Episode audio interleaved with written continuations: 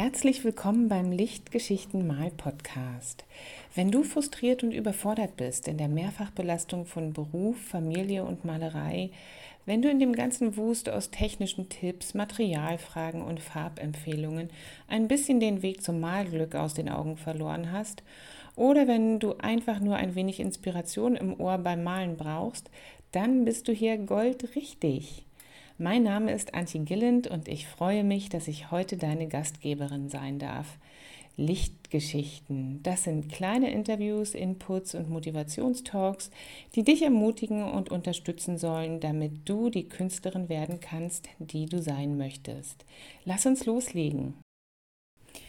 Hallo, das ist Folge 47 und das wird eine ganz kurze ähm, Erklärfolge wie Erklärfernsehen gibt es auch Erklärpodcasts. Und jedenfalls wird das eine Folge, in der ich dir erklären will, warum ich das Malfreude-Programm, das nächste Woche beginnt, so wichtig finde und was das eigentlich ist. Und das ist jetzt nicht geskriptet. Ich habe relativ wenig vorbereitet, aber trotzdem habe ich das Gefühl, es brennt mir unter den Nägeln. Ich muss dir das jetzt mal erzählen. also es ist so, ähm, wir alle entwickeln in der Schule schon kritische Fähigkeiten, wenn es um Kunst geht. Also wir, wir lernen, wie man Kunst bewertet. Und wir lernen eigentlich in der Schule auch, im Kunstunterricht und in all den anderen Fächern, dass es die, die richtige und gute Art und Weise etwas zu tun gibt und die schlechte und wo es falsch ist. Und das ist natürlich okay, solange es um Mathematik geht oder um Fremdsprachen oder so, weil ähm, da ist ja Präzision und, und Exaktheit schon wichtig. Aber bei Kunst ist es so ein bisschen eine andere Sache. Ähm, jedenfalls nehmen wir aus unserer frühen Erziehung und Ausbildung so eine, so eine kritische Fähigkeit mit. Und ähm, vielleicht nehmen wir auch das Gefühl mit, dass wir nicht malen und zeichnen können, weil uns das mal ein Kunstlehrer gesagt hat. Und ähm, das das Bewerten von unserer eigenen Kunst und den Kunstwerken von anderen, das läuft dann immer so mit, wenn wir Kunstwerke anschauen, wenn wir selbst malen. Ähm, und das merken wir gar nicht so richtig. Ich glaube, dass der innere Kritiker, also der, der kleine schwarze Teufel, der dir auf der Schulter sitzt und dir sagt, dass das, was du gerade machst, nicht gut ist und dass du das besser kannst und dass du es besser machen musst, ähm, dass der direkt ähm, die Freude, die wir beim Malen haben können, äh, minimiert oder auch vernichtet. Und in dem Malfreude-Programm möchte ich dir Wege zeigen, einfach eine ganz andere Herangehensweise, da sage ich gleich noch ein bisschen mehr zu, ähm, wie du mit dem schwarzen Teufelchen auf der Schulter ganz gut leben kannst und eben wieder zu deiner Malfreude findest oder vielleicht sogar zum ersten Mal. Bei mir war das so, dass ich äh, tatsächlich mh, mm, das immer schön fand zu malen, mit Aquarell zu malen. Ich fand es anspruchsvoll und schön.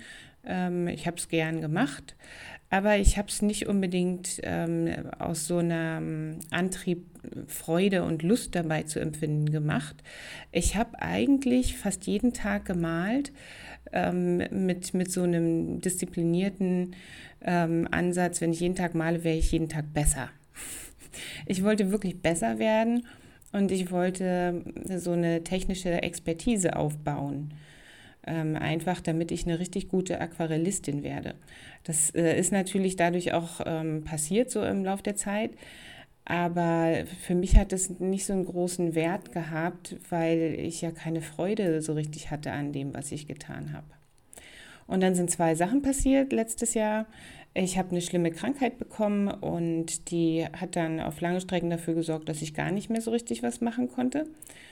Ähm, und ich habe gleichzeitig ähm, ja, neue, ich möchte mal sagen, neue Informationsquellen mir erschlossen. Also neue Podcasts, ich habe andere Bücher gelesen. Ich habe auch angefangen zu meditieren. Ich habe an ähm, spirituellen Kursen teilgenommen. Und ich habe dadurch so nach und nach verstanden, dass es ja eine viel schönere Art zu leben ist, wenn ich weiß, wie es mir gerade geht und was mir gut tut. Und wenn ich das auch ins Malen hineinnehme. Und ähm, da geht es nämlich dann überhaupt nicht darum, ähm, bin, ist das, was ich gerade tue, gut? Ähm, so wie ich meinen Pinsel hier schwinge, das, was ich da gerade gemalt habe, ist das jetzt genau so, wie ich es haben wollte? Es geht vielleicht auch darum, hat sich das gut angefühlt? Mag ich diesen Pinsel überhaupt in der Hand halten? Und die Farbe, die ich da gemischt habe, hm, vielleicht wollte ich da was anderes mischen. Ich wollte vielleicht ein richtig strahlendes Violett mischen und ups, da habe ich jetzt das falsche Rot für genommen. Aber oh, guck mal, was passiert denn da? Die beiden Farben habe ich ja noch nie zusammen gemischt. Und ähm, einfach da so, so ganz offen zu sein. Also bei mir geht die Offenheit dann meistens gleich in, ich will jetzt alles toll finden, statt alles, alles kritisch zu betrachten. Tatsächlich geht es erstmal um, um so eine Offenheit. Ja, also dass du, dass du nicht dich von deinem kleinen ähm, Teufelchen auf der Schulter oder auch dem großen inneren Kritiker, das ist ja bei jedem anders, ähm, so beeinflussen lässt, ähm, auf eine bestimmte Art und Weise zu malen, nur bestimmte Motive zu malen und, ähm, und nichts anderes überhaupt für möglich zu halten, sondern dass du auch mal ähm, spielerisch daran gehst. Ja, dass du einfach ähm, mal so ganz ziel- und sinnlos guckst, welche Form von Klecks gefällt mir denn am besten? Welche Spuren kann mein Pinsel eigentlich auf dem Papier machen?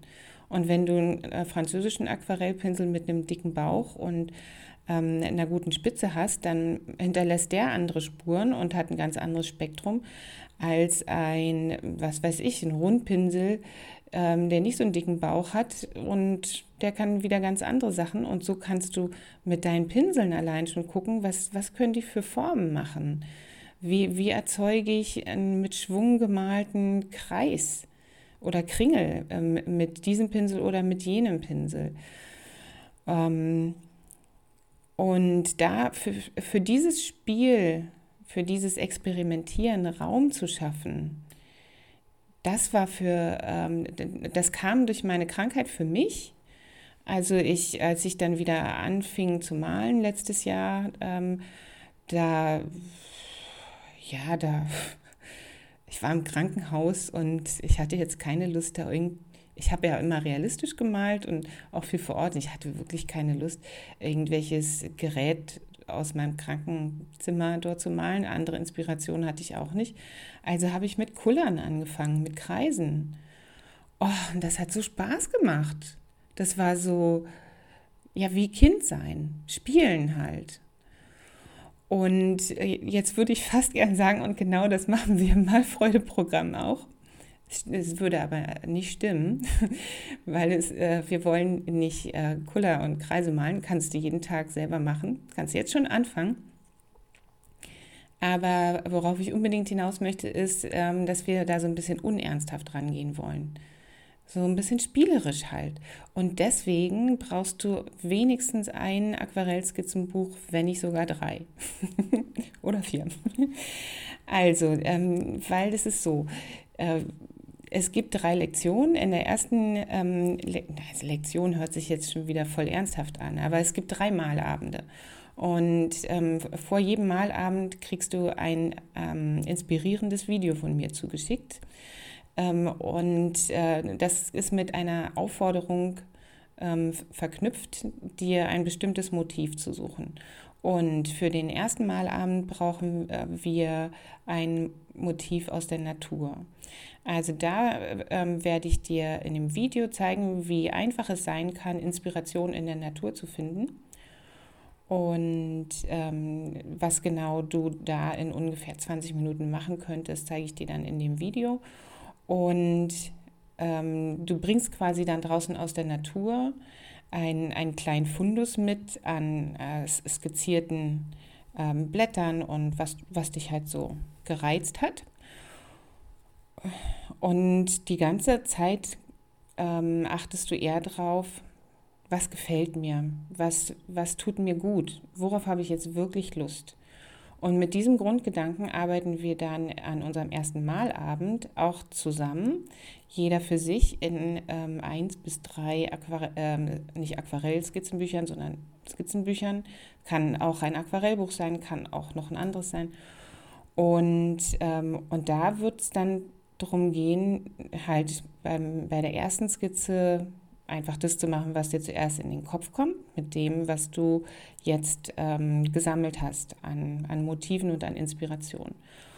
Und während du arbeitest, ähm, achtest du drauf, was dir jetzt gerade am meisten Spaß macht, an dem, was du tust, was dir am meisten Freude bringt, was du am interessantesten findest.